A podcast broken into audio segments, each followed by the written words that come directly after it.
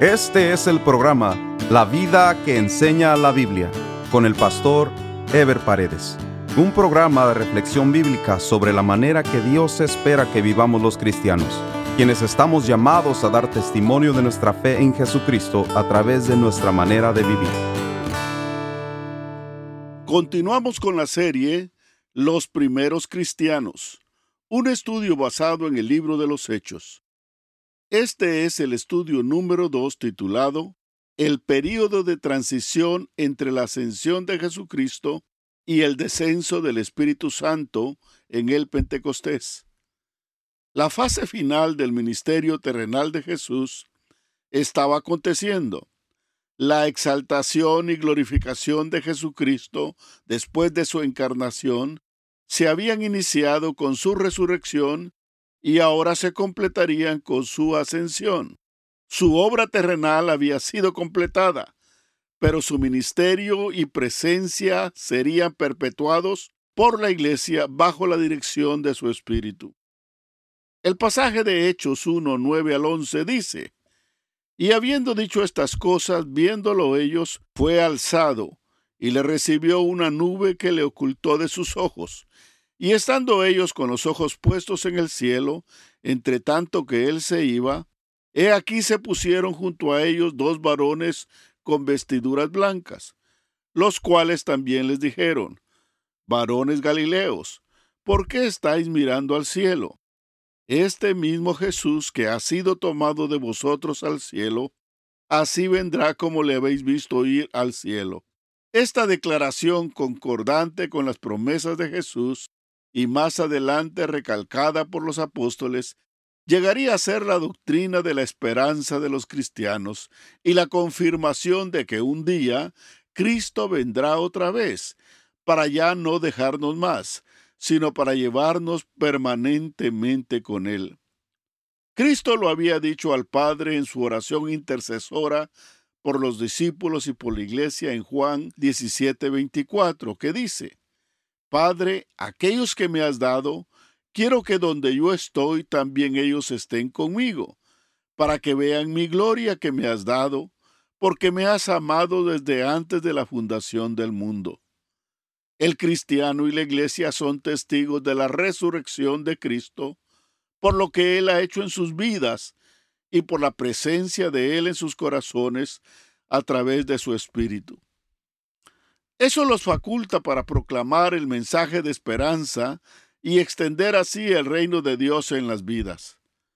Pero también los cristianos y la iglesia viven pendientes del día y la hora en que Cristo venga nuevamente para estar siempre con Él y disfrutar eternamente de su comunión y de su reino. Los discípulos son llamados a esperar la venida del Espíritu Santo, por lo que se da un periodo de transición entre la ascensión de Jesucristo y la venida del Espíritu Santo. Esta es una etapa especialmente particular en la vida de los discípulos y los seguidores de Jesús, pues por una parte, Jesús ya no estaba con ellos físicamente, y por la otra, todavía no había descendido el Espíritu Santo en el Pentecostés para guiarlos permanentemente.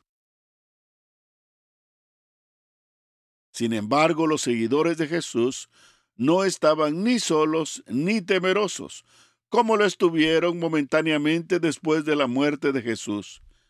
Hay que recordar que ya el Espíritu Santo les había sido dado, como se lee en Juan 20, 21 al 23, que dice, Entonces Jesús les dijo otra vez, paz a vosotros, como me envió el Padre, así también yo os envío.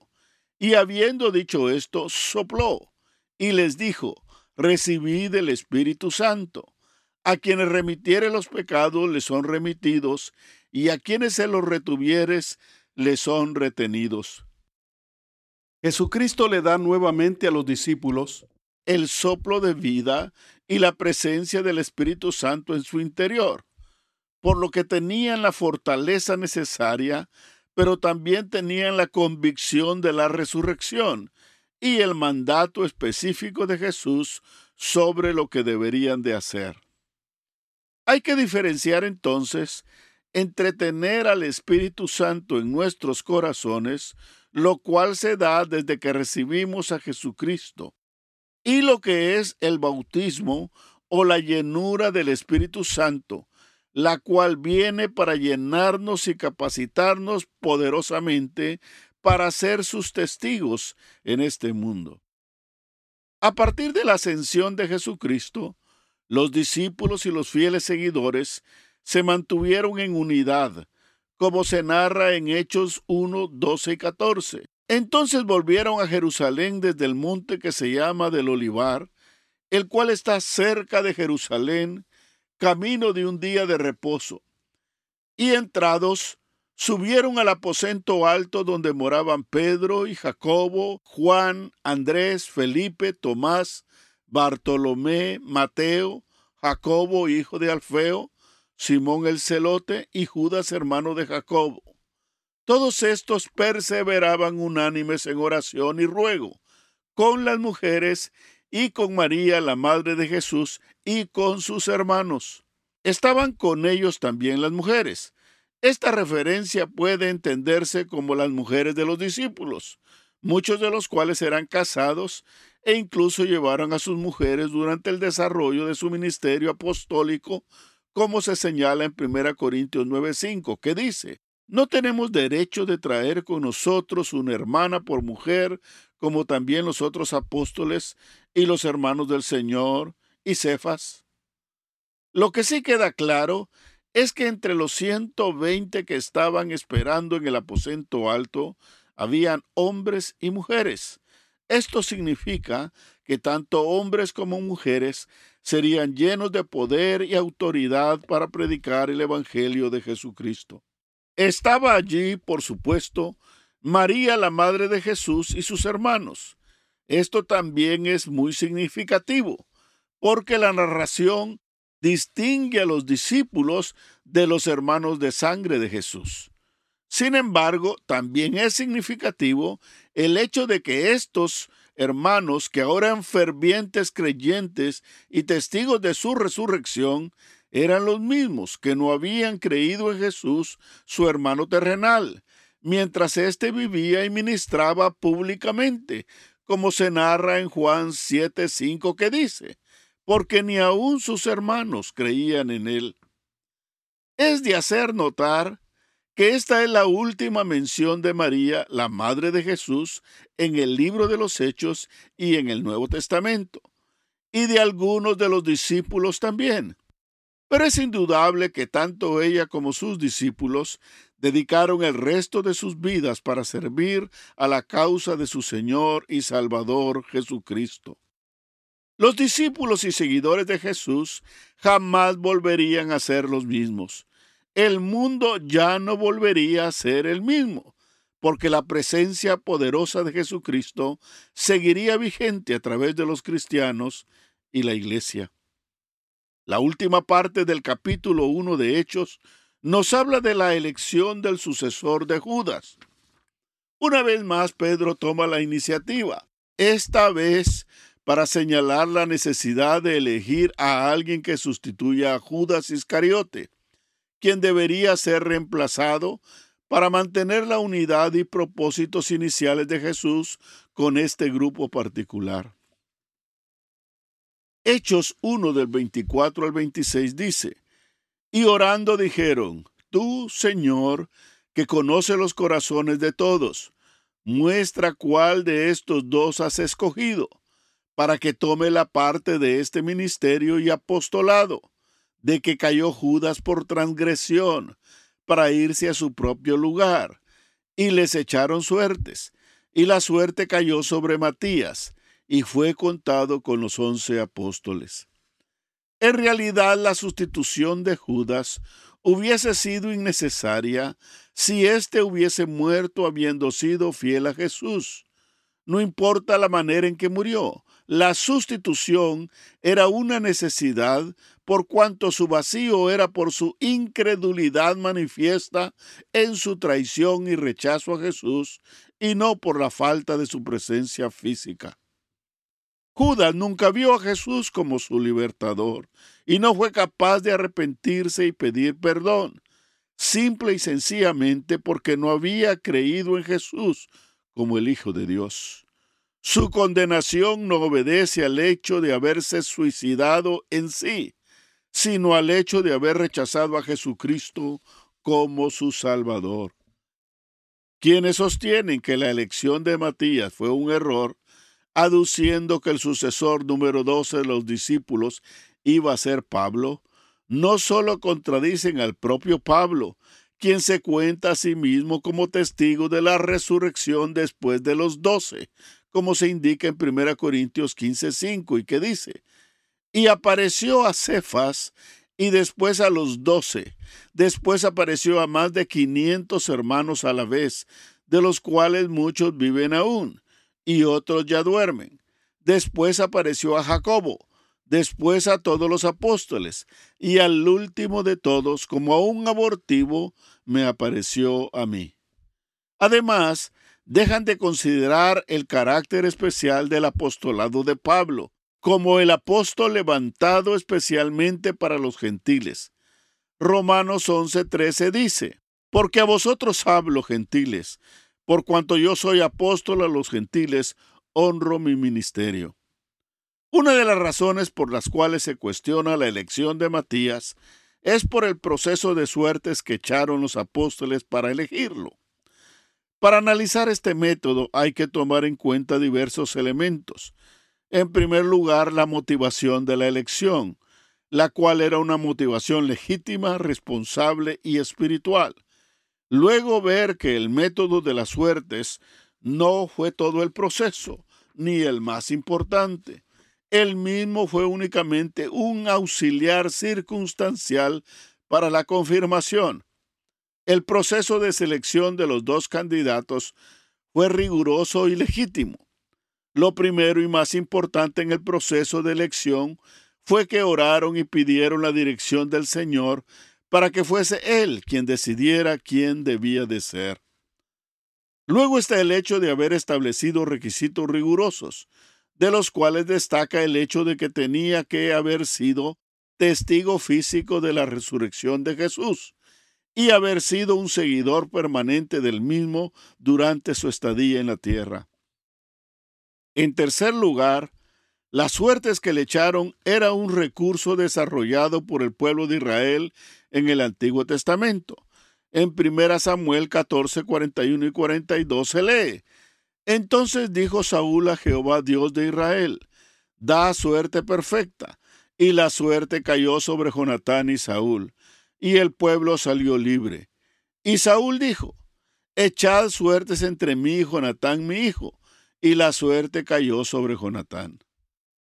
Los discípulos, pues, recurrieron a un elemento usado por el pueblo de Dios en su momento, como lo es echar suertes, a través de dos piedrecitas para que la voluntad de Dios se hiciera clara para ellos. Y así fue.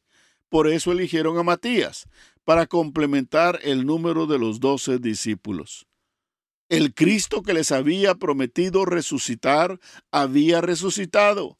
El Cristo que les había prometido llenarlos de poder descendería por medio de su Espíritu Santo al fin iban a poder iniciar la misión para la cual habían sido llamados y preparados. Hechos 2.1 dice, Cuando llegó el día del Pentecostés, estaban todos unánimes juntos.